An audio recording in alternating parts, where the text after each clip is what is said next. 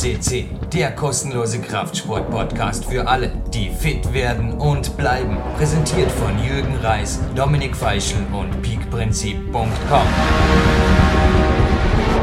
Jürgen Reis begrüßt euch live on tape an einem perfekten Ruhetag. Naja, gute 10 Stunden Schlaf, zwei Stunden Wanderung in einer traumhaften Schlucht hier oberhalb Dornbirns, das Rappenloch übrigens.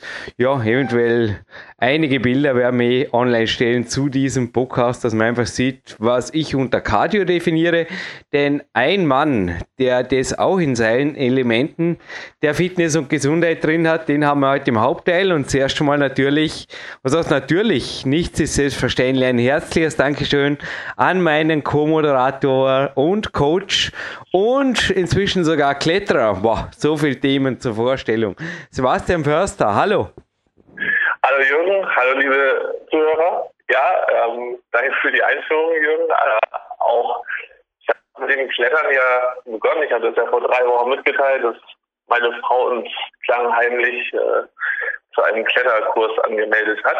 Mhm. Und äh, ja, war sehr interessant, hat äh, viel Spaß gemacht will mich jetzt noch nicht als Kletterer bezeichnen, aber ähm, wie ich es dir auch gesagt habe, es wird jetzt bei uns regelmäßig auch als Familiensport mit eingebaut.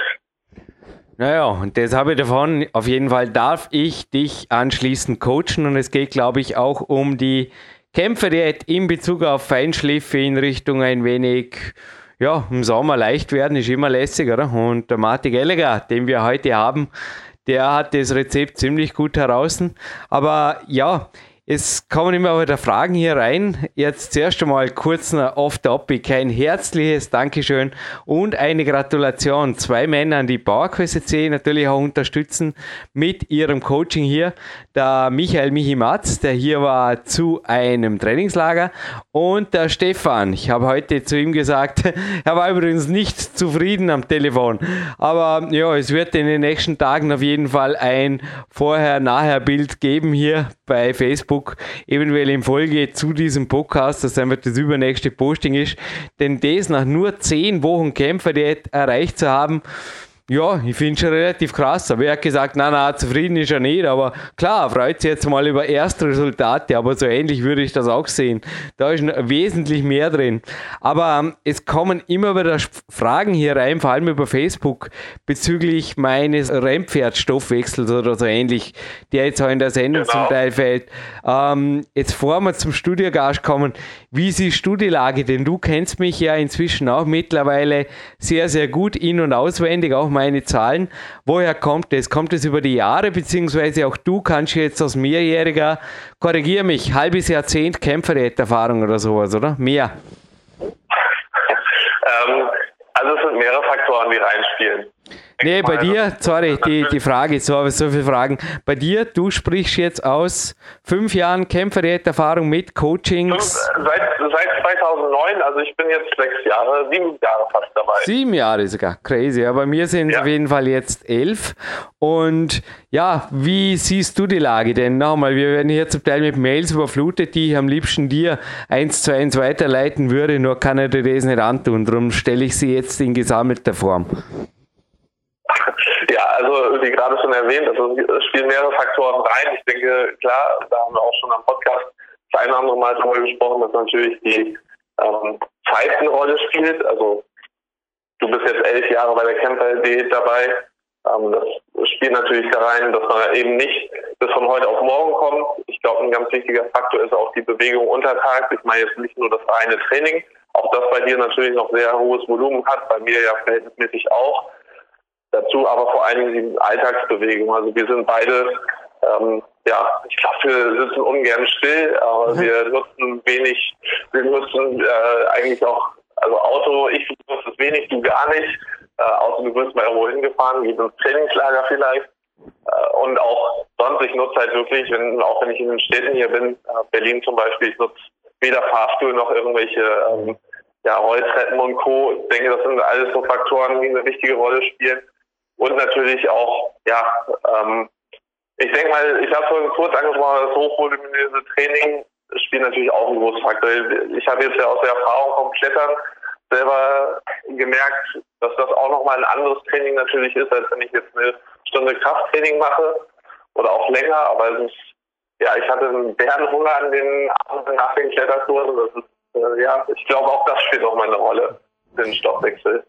Äh, Michi Matz und ich denke, der Bärenhunger hat sich dann auch nicht gestraft gemacht, oder? In, in überflüssigem was weiß ich. Auf jeden Fall der Michi Matz hat, glaube ich, nach sechs, sieben Stunden Training mit mir gemeinsam hier auch einen Sport gefunden, der ihm mächtig Spaß macht. Und ja, das nächste Kämpfer-Seminar übrigens leider. Vorher ich einfach keine Zeit. Erst im November, du hast angesprochen, mehrere Trainingslager stehen an, auch Flüge weit aus der Komfortzone. Oder am 18. Februar 2017. Die neuen Termine sind auf der Homepage, aber jetzt kommen wir endgültig zu diesem Interview. Denn Martin Gallagher, ich habe den Namen schon kurz genannt und ich glaube auch eine absolut korrekte und perfekte Vorstellung die darf sein und die kommt jetzt vom Sebastian.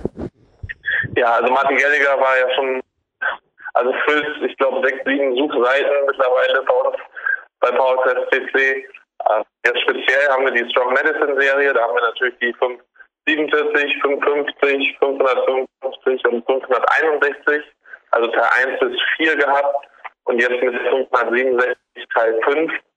Äh, und Martin Gallagher selbst, ja, was soll ich zu ihm noch sagen? Also er ist natürlich, ich denke mal, gerade im Kraft-3-Kampf einer der erfolgreichsten Coaches, selber auch erfolgreicher Masters-Athlet. Ähm, ja, aber vor allen Dingen die Leute, die er gecoacht hat. Und er hat ja auch in den 90ern das US-Team zu einer der erfolgreichsten Zeiten, die das US-Team je erlebt hat, gecoacht. Also der weiß, wovon er spricht und auch was er im Interview anspricht. Die High-Level-Athletes, die er eigentlich durchweg trainiert. Also ich glaube, er gibt sich nicht so viel mit, ähm, sagen wir dem Otto normal Fitnessstudio-Gänger ab, sondern eben äh, wirklich speziell sehr viele Athleten und da hat er natürlich einen riesen Erfahrungsschatz und deswegen mir mal macht mir mal besonders viel Spaß, auch seine Erfahrungsschatz bei uns auf dem Podcast zu hören, denn seine Interviews sind, wirklich immer wieder Gold wert.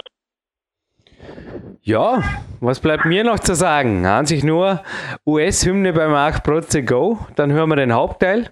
Und wir uns zwei nochmal in einem kurz knackigen Abspann, denn heute müssen wir wirklich, ja, Ein bisschen Gas, Sebastian, da draußen scheint schon wieder die genau. Sonne. Hi, keine Ahnung. Also am liebsten wäre ich habe ihn zu den ganzen Tag draußen auf den Füßen und mit dem Fahrstuhl habe ich inzwischen sogar zum Teil so ein wenig NLP-Tricks. Nicht, dass ich mal eine Phobie herbeizaubern möchte, aber irgendwo haben wir da zum Teil so ein Restrisiko vor Fahrstühlen eingeredet, wenn es sein muss. Und die bringe ich mir eigentlich jedes Mal wieder dazu in einem Gebäude. Also einen Filmtipp dürfen wir gerade noch geben. Der Film wurde, der zweite zweite Teil wurde interessanterweise an jenem Airport gedreht, wo ich 2009 bei Marty Geller gel gelandet bin. Da ist er ganz stolz drauf, der Marty. Und zwar am Boston International. Das ist äh, Stirb langsam 2. Und der erste Teil ist mir jetzt gerade noch als so spontan Filmtipp beim Bookhaus. Wir haben hauptsächlich spontan, oder?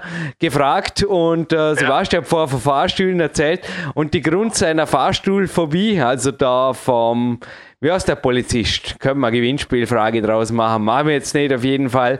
Von Bruce Willis, der, so heißt der Schauspieler, war eine klassische Filmfolge in den 90ern, glaube ich.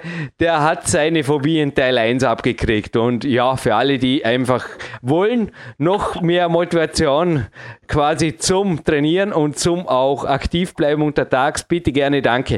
Gibt übrigens eine japanische Studie, die tatsächlich auf den 10.000 Schritten beruht.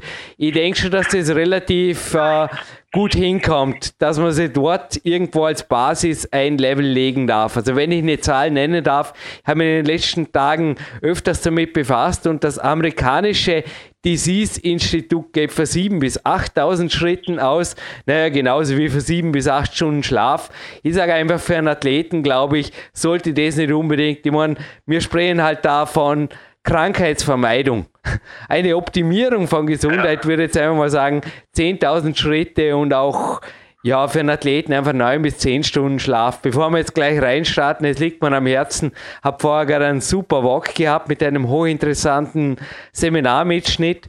Und da hieß es, dass 700 die Vitalität fördernde oder erhaltende Funktion, also psychisch und physischer Natur, 700 lahmgelegt oder zumindest beeinträchtigt werden, wenn er oder sie nicht korrekt schläft, also nicht im Endeffekt die Tiefschlafphasen braucht und so weiter. Dann gibt es eine olympische Studie, Da war eine vierfach erhöhte Verletzungsanfälligkeit der Fall. Und dann hatte man eine Studie, die mich eigentlich überhaupt nicht tangiert hat, aber da dachte man, crazy, 90% erhöhte Depression und auch Suizidquoten waren feststellbar bei Leuten, ich weiß gar nicht, wie sie das feststellen, hinterher oder keine Ahnung, oder erwischen sie hoffentlich vorher oder wie, wie geht das überhaupt? Also ich möchte jetzt da nicht in, in irgendwelche, wie gesagt, die hat mich überhaupt nicht tangiert, aber ich dachte mir nur, Crazy. Also anscheinend 90% mehr Depressionen und auch Suizidfälle, wenn einfach, da wurde fast immer wurde eigentlich festgestellt, sie waren auf jeden Fall auch übernächtig, die Leute. Crazy. Sebastian, würde ich sagen, nach dieser doch noch XXL-Vorrede meiner Wenigkeit, starten wir rein mit King Marty Gallagher. Definitiv viel Spaß Marty.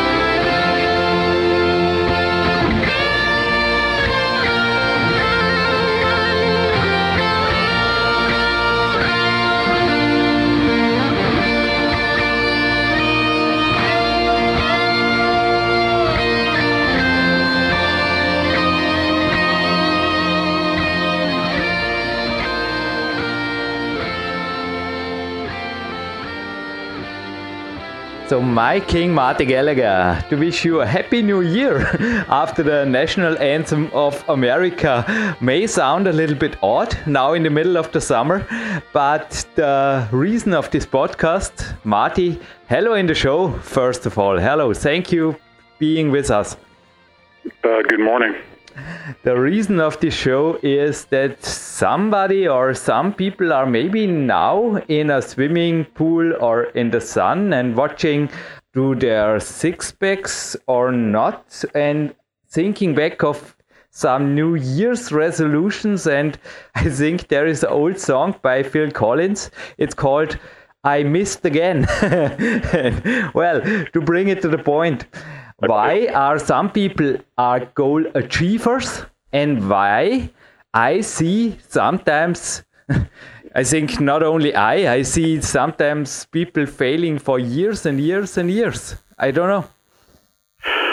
Well, I uh, I try to steer away from generalizations about humanity. Me too, yeah. Is it personality driven? What are your experiences? Maybe also with your clients, or are all your clients? I know all you you are in a perfect world. All your clients are achieving your goals, but uh, back to the not so perfect world out there. Mm-hmm. Well, uh, okay. So what what what is the question exactly? Why are some people are achieving their new year's resolution and stay on track and are now in a swimming pool and oh. asking what are those guys talking about and why are others now maybe turning their face color into red well it's been my experience Jurgen that the when, if you go into any commercial fitness facility in January it's overrun with people that are determined to do something about uh, their their fitness level or their lack of fitness. By the end of the month, most of them are gone, mm-hmm. and the reason is is is after many many many many decades of observation. I think the reason is fairly obvious. The reason that people quit their New Year's resolution programs is because they don't get any results. Results are the mighty motivator. If you don't get results, mm. you're going to quit. What? What? Why? Uh, we have something we call the cost benefit ratio, and if you're putting in time, energy, money into your fitness resolution, and after four or five weeks you see no improvement, then you quit. And why wouldn't you quit? I'd quit. So I think that the that the reason is is that uh, they are utilizing flawed fitness strategies. Uh, And these flawed strategies never produce results. And when you don't produce results, you quit. Mm. In my opinion, it's also sometimes too high goals. There was an Oxford study, Marty. Un- unrealistic. Unrealistic oh. goals, yeah. There was an Oxford study. They were inventing a new word. It's mamil. It's called middle-aged man in lycra. And what they meant by that is that some guys, I also had a coaching client and I lost him because I but I was sleeping afterwards perfect after I lost him because, in my opinion, he had absolutely unrealistic goal. He went to the racing bike to lose a lot of weight, but it didn't happen because he wasn't changing his diet. And then he visited me and he went with me to the gymnast and I just was. I have a B day today. I was two and a half hours training at the gymnasts and did some running afterwards. And hey, those guys they train in the afternoon again, as I do, and it's don't know, it's their normal life. And he pointed to the gymnasts and said, "Hey, Jürgen, now you got your job. I wanna look like those guys." But he wasn't able to do uh, ten perfect push-ups you know what i mean? And he was in the beginning yeah in the end of his 40s i mean is this um, i mean it is a rare example i know. But i think it's also sometimes that's also what they are saying at oxford university it is a new trend that middle-aged men instead of their midlife crisis they want to achieve goals in sports they are absolutely unrealistic, and I don't know what what happens afterwards. I don't know. Who cares? uh, we can't we can't be responsible for people who are completely unrealistic and I just I wouldn't even bother with a person like that and why do, why are we wasting our time even talking about them let's talk about something with some substance yes okay there's no point in talking about why people fail.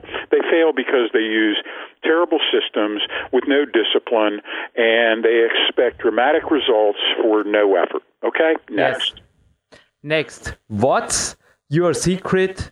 And also, I have, there are no secrets in this podcast. I have strategies to make goals. And if like Klaus today, he is he is my I, he's my Browdy, my my personal client team. He really goes step by step. He changed his diet three years ago, and now he's under ten percent body fat. He is in his early fifties, and he is taking step by step. But he is never, you know, never cheating. And also on Christmas, he just wrote me today that he is absolutely fine and will send me the protocols. And in my opinion, Klaus is an example for many. He is making step by step little steps and he is gaining muscles and he is losing fat. And this months after months after months. And this shows me that it is possible.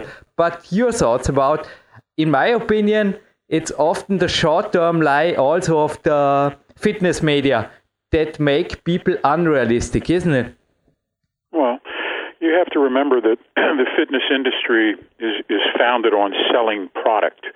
If there's no products sold, there's no money to pay salaries uh, for fitness people. And so they have to sell you something. They have to sell you a tool. They have to sell you a system. They have to sell you a facility. They have to sell you a supplement. Uh, and if there are no sales, there's no fitness. I live in a, I have a situation where I have no commercial uh, product. I don't sell anything. I don't other than my books, I guess, but that's that's a little bit different. Uh, Jurgen, I just, I mean, I think that that this is, uh, yeah, obviously there are people that that can make spectacular gains late in life, but that is because that they are. First of all, they they have stumbled into the right combination of well let me back up every every productive physical transformation requires attention to three separate disciplines. You have to have a cardiovascular element, you have to have a progressive resistance element, and you have to have a nutritional element. You can't just lift, have a terrible diet, and expect outstanding results. You can't you can run a marathon, but if you overeat or undereat, and if you're weak, then you're going to have issues. Uh, you can't just do it with nutrition. If you just starve yourself, yes, you will lose that weight, but the minute you go off the starvation diet, you'll gain it all back and then some. Obviously, the intelligent approach to physical transformation, and that's really what we're talking about physical yes. transformation. The intelligent program requires that all three of those interrelated elements be present in an overarching physical fitness system. You have to have, it's better to have a little bit of resistance training, a little bit of cardio, and a little bit of nutrition than a whole lot of any one. Yeah. And I mean, what are your allow me a personal question if it's too sure. personal or private let me know. But i mean you are now uh, becoming 66 or something like this this year? Yeah. Yeah or you are ready when this podcast going online i mean what we are recording this just in the beginning of january what are your own uh, expectations because I can tell the listeners, I think on a time like this in the middle of July, I will have a private conversation to my coach and we will both say, hey, we are super fit. And Marty Gallagher is always in the summer. He is a goal achiever. You are lean and you are often saying about sweating and harvest season and you love it. And I mean, yeah. how do you make your goals and how do you make your miracles because for somebody it is a miracle to reach your goals with your yeah your very young age of 66 and how is this working? Are you making notes or are you making a contract with yourself or how is this going on? Oh well i'm a, at this point in my life i've been involved in this. Jurgen i won my first national weightlifting championship in 1967 mm-hmm. I set my most recent national age group record two years ago. I've been in this deal at a high level for 50 years. I'm not normal uh, in terms of my my background and uh, the thing the main thing that I do is I have realistic goals based upon where I am at at this stage in my life. I have no interest in comparing my capacities at 66 to when I was age 30. Uh, however, I still have personal records that I continually attempt to best, but those personal records are are current. Those are personal records for for me as a 66 year old. Not, I don't compare myself to when I was squatting 850 pounds. Uh, that's ridiculous. But if I uh, have a, a reduced but realistic goal, I always have something to strive for, and that fires me up. I love being able to push the ball a little bit ahead in these different areas. Also, I have a unique situation in that I don't work a regular job. It's so hard for people who have to put in 8, 10, 12 hours a day to make time for fitness. Mm-hmm. And it's a difficult situation for them, and they have to be they have to train smart. And again, I think this minimalism, uh, doing a little bit of each of the interrelated disciplines, is so smart because you can establish a baseline and then you can seek to improve upon that baseline. But if you are cursed with this idea that you're going to be able to effect a, a dramatic physical transformation with very little effort, then you're just delusional. Okay, so we have uh, we have we set goals for ourselves based upon the reality of our current situation. Right? Marty, may I add something maybe for motivation and your uh, experiences in this maybe too. I made an interesting thing the week before last week, I was losing a little bit. I felt it a little bit the drive in my climbing gym here during the week. Not in the weekend when I'm on the road, but during the week when doing my training. You you also told me the the details about in private coachings. I thank you very much by telephone. And I changed the gym. There is a brand new boulder gym here. It's called Klimarei, and it's always a little bit more effort also for me i mean i am also i have the luxury of being a professional athlete but i have to drive there by train or borrow the car of my father and it takes me a half an hour or 45 minutes to it's also it's interesting i I, I sit there and I focus or I make some gymnastics in the train and I or some warm up movements in the train, not gymnastics, but it's interesting. And then I come there and there are some of the strongest climbers of the world in the moment training there in the, in the winter before they go to their rock projects or to the World Cups. And it was from the first workout day.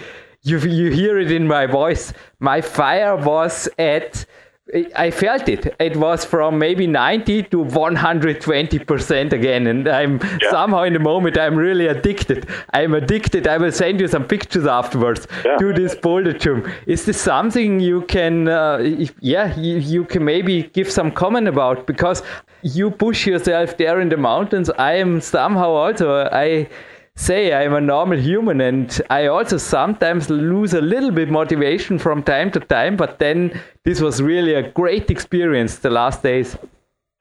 Yes, and again, we have a saying over here a rising tide lifts all boats. So when you train with high level athletes, your game, your performance naturally improves if you're lucky enough to be able to train with people that are better than you, they will pull your game up.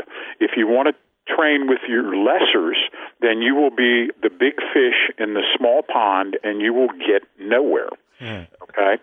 So we seek out high level gyms, high level training facilities, high level trainers, because they quite naturally bring out the best in us.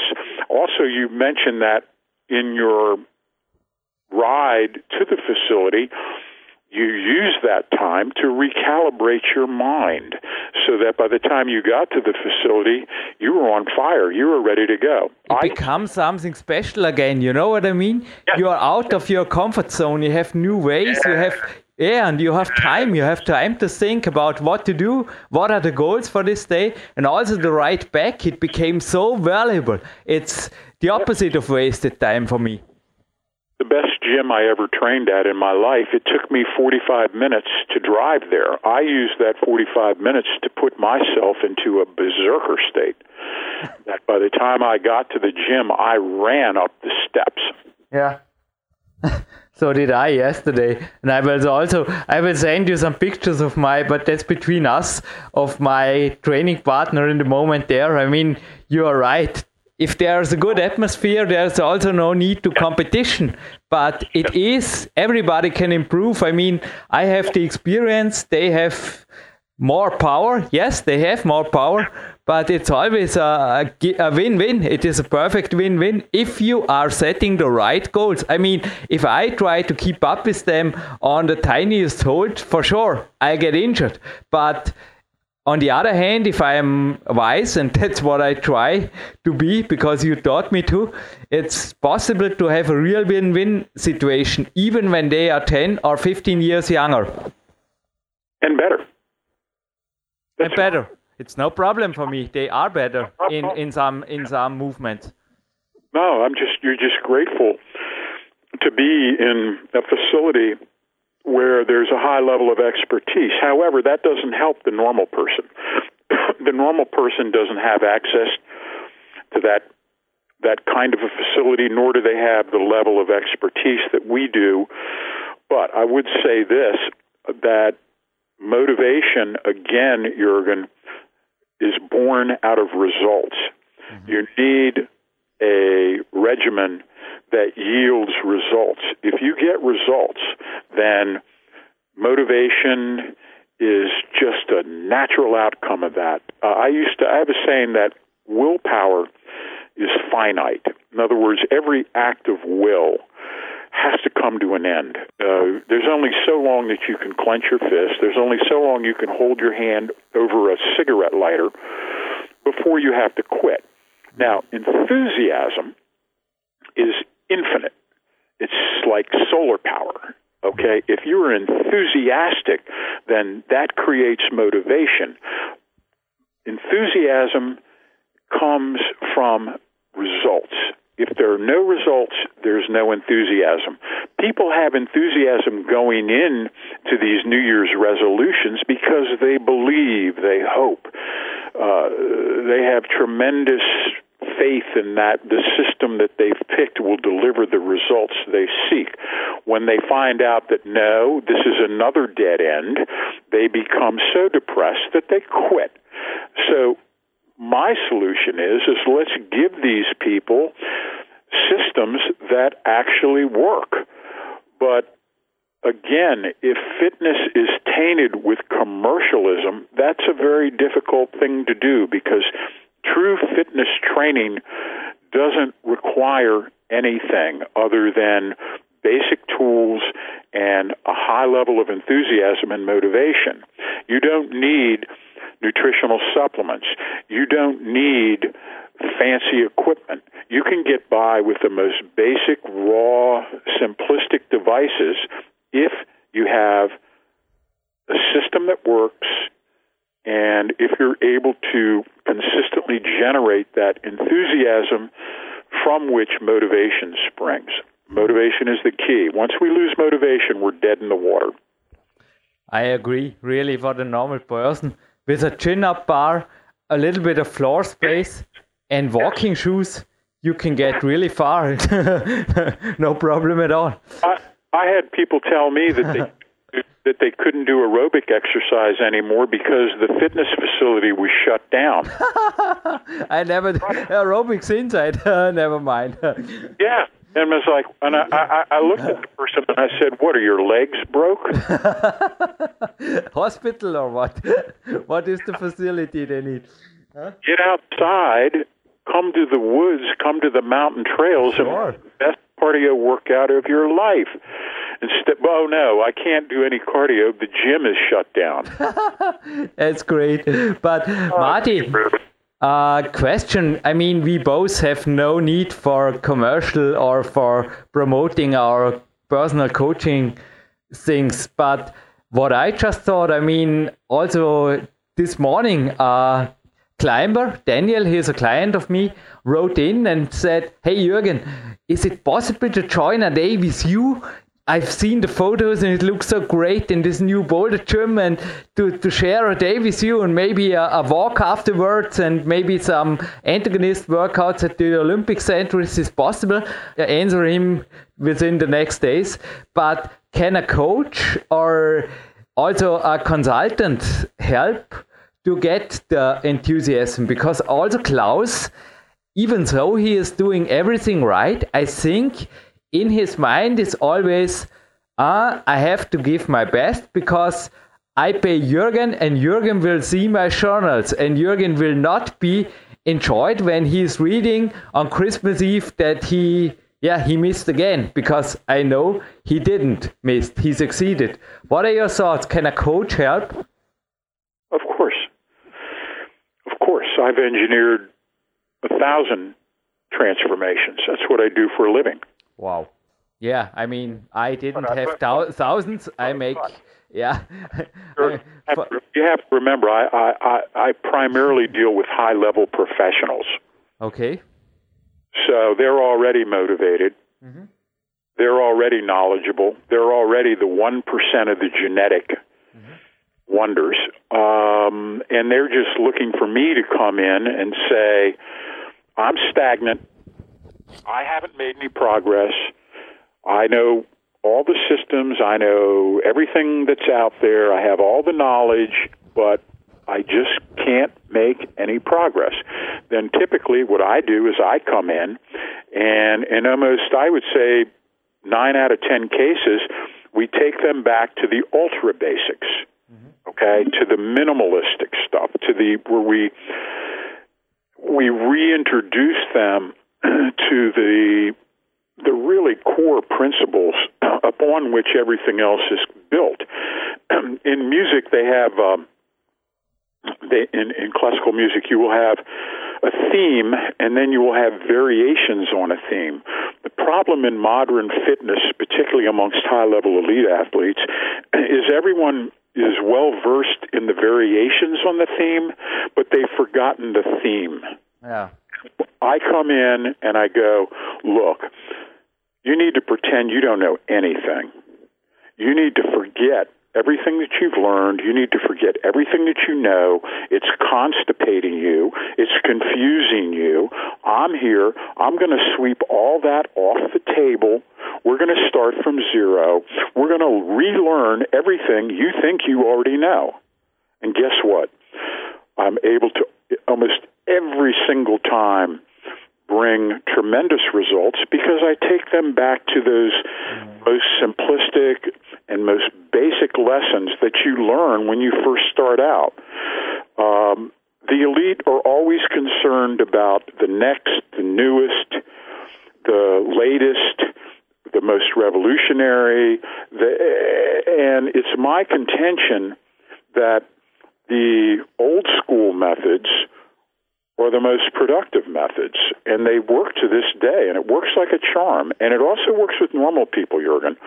But again, it's funny at at this stage of my life, I train the elite and I train the afflicted the same. Mm-hmm. Okay. The only difference is is that if if a person is completely out of shape, I'm going to use the same methods that I would use in a world champion athlete, but they're what they can do, what they can handle, their capacities are dramatically different, but the strategies are the same. Mm-hmm. It was interesting. I mean, I have coaching clients from both sides, from normal people side and also from elite athletes. And my thoughts about the elite athletes, maybe you can uh, join in here. I found that video analysis with a smartphone helps tremendous to get them back rethinking about mastering the basic things. I just had this experience that I made some videos from a, from a friend he or a coaching client and both both coaching client and friend who was there for a training camp over christmas and we made some videos and for him, this was really an eye opener. He said, "Whoa, whoa, whoa! Really? There I have to work on basics, or there I have to make two steps back to get uh, the three steps ahead." You know what I mean? I have, my my clients, the people that I work with. I have them videotape their training lifts, mm-hmm. and then they email those to me, and I look at them, and I'm able to give them precise technical uh, cues, and I'm also they they will they'll send me their heaviest weight training set in each of the exercises. I'll look at those.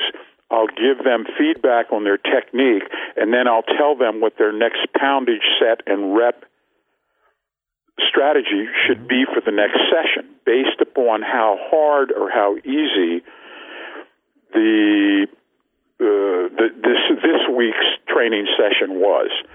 And the video revolution with the with these phones has been incredible. It's it's made my coaching so much easier because we don't have to talk about uh, how a lift was. I can see it. Mm-hmm. so all, all over the country, all over the world, they send me their their training videos. I look at them and go, "Oh, okay. Here's what we need to do. Here's your next move. Here's your next poundage. Here's your next set. Here's your next reps. This is what I expect you to do this coming week." And if for whatever reason they're struggling, we'll drop them back. Okay? And we'll retrench. Okay? So it's it's fluid, but it, this this whole video thing has been fantastic for coaching. Mm-hmm. Martin, even though this is a really fluid conversation, I know your expectations to me are that I am coming to an end after around 30 minutes, which I do.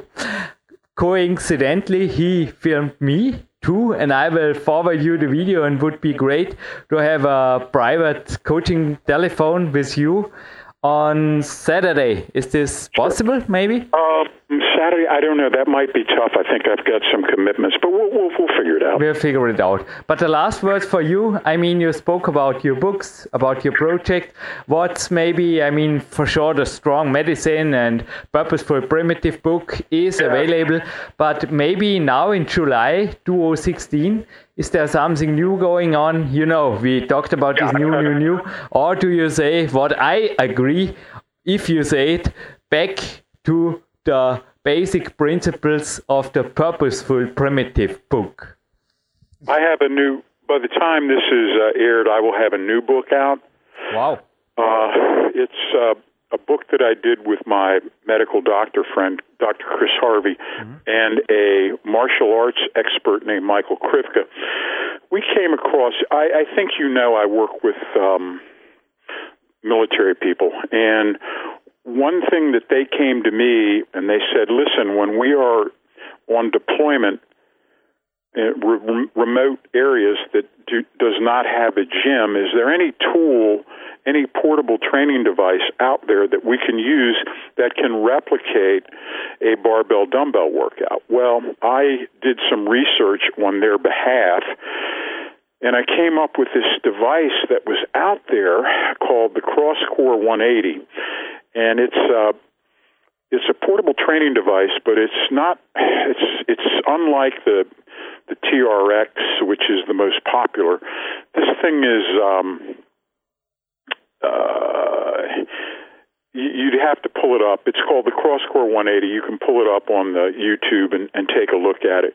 But I devised a system uh, using the CrossCore 180 where you can replicate, where you can duplicate a barbell dumbbell workout on probably three quarters of the muscles on the human body. So this is of tremendous value to people who don't have access to a regular gym, uh, who don't like the idea of working with barbells and dumbbells because we can tax them maximally using this device. So the my publisher came to me and said, "Listen, we want you to do a book outlining this system that you have devised for use with this tool." Uh, the people who made the tool, they they had a completely different idea. They kind of envisioned it as sort of a almost a cardio strength endurance device, and I turned it into a, a hardcore, very um, very intense uh, progressive resistance system, and everyone's got very excited about it. So it we'll have a new book coming out called Cross Core Hardcore. Basically, it's the strategy for using this tool in such a way that you'll be able to get results equal to barbell or dumbbell without barbell or dumbbell. Sounds awesome. And Marty, I will make a note to this podcast Maybe we will talk about it in the German part. Let me know early enough. Maybe it's possible because Dragon Door also did the same to ship some combination products of the book and of this new suspension training gear here to Spodo.at to Mark Dorninger. And then it would be available for the listeners too here directly all over Europe. What about this idea? I mean, time is on our side. We have over half a year. I've already shot a video to accompany the book. Yeah, yeah, yeah. Because so, you know, in, in July, yeah, I mean it's too early. We will speak in the German part, yeah. listeners will hear, but I think it is possible to get this available also here in Europe. Yeah, and I think that again, for a lot of athletes who don't use barbells and dumbbells, that this will prove a very effective way for them to reap the benefits without having to use the tool. Super. Yeah. yeah. We will speak about it. I will make a note. And anything else you want to add to this awesome podcast and over length podcast. It, it was a great show. Every minute was highly valuable, but it's yeah, it's great. It's great. It's just great. Jurgen, let me just let me just recap, recapitulate real quick. Again, if you're serious about engineering a physical transformation, which really is what fitness is all about, uh, we train because we seek to modify the human body. Okay, that's why people become involved in fitness. So if if that's the goal, if the goal is a radical physical transformation, you have to have a nutritional strategy, a cardiovascular strategy, and a progressive resistance strategy. They should be in balance. If they are in balance, what happens is you create a, a sort of a synergy where the three parts come together to create more than the logical sum of what the result should be. So you have this fantastic situation where the three disciplines are working together in a balanced fashion. And body fat melts, muscle grows. It's magic, but it isn't. It's just biology. And it's the fact that you're not overemphasizing any one. You have all three in balance. Okay? That's the secret. Now, once you do that, then results will come. And from results comes enthusiasm. From enthusiasm comes motivation. Nothing to add, just the thing you say normally. I have to jump off, or I want to jump off into the Austrian winter sun. It's so great. Have a great walk, and also you, I think, an active day ahead of you huh? after sunlight is rising yep. in Pennsylvania. Yep, bench pressing and then uh, running through the woods. Yeah, sounds like a great strategy. Thank you, for my king, and I will talk to you, or I will, anyway, I will shoot you some emails, I promised. Auf Wiedersehen. Auf Wiedersehen. Und in den letzten Minuten Jürgen Reis wieder auf gut Deutsch hier zurück im Studio. Und es gibt übrigens auch heute am Ende wieder, darf sich der Marc Protzi aussuchen, eine Strong Medicine Music und ein Webtipp, der mir am Herzen liegt, weil er einfach immer wieder zu diesem Thema passt.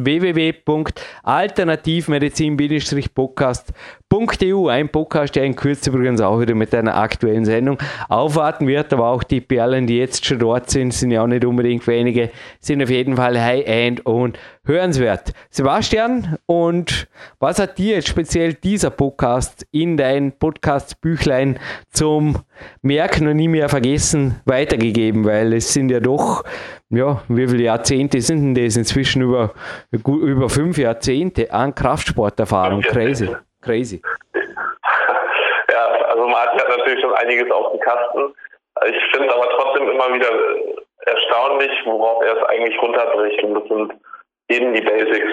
Also ich glaube, wer jetzt von, von Marty irgendwelche ja, Geheimnisse erwartet oder auch schon die angepriesenen Kurzzeitprogramme, ähm, der wird natürlich enttäuscht sein. Aber letztendlich ist genau das, und, ja, ich meine, er hat viele Top-Athleten und trotzdem kommt es immer wieder darauf hinaus, die Basics richtig machen und auch den Körper in Balance bringen. Er hat in dem Fall jetzt natürlich dem Widerstandstraining, Cardiotraining und der Ernährung gesprochen. Ich denke mal, die Erholung spielt auch noch eine wichtige Rolle. Du hast vorhin den Schlaf angesprochen, aber ansonsten ist es eben genau, sind es genau diese Elemente und ja, wenn da natürlich jemand meint, durch extra viel Training, was ich ja auch immer wieder mitbekomme, auch gerade im Leistungssport nicht selten extra viel Training eine schlechte Ernährung ausgleichen zu können, der ist natürlich da auch falsch beraten. Und wir hatten vorhin auch die Kämpferdiät angesprochen. Ich habe auch nochmal deine Wochenbilanz durchgerechnet. Die liegt bei 4000 Kalorien letzte Woche.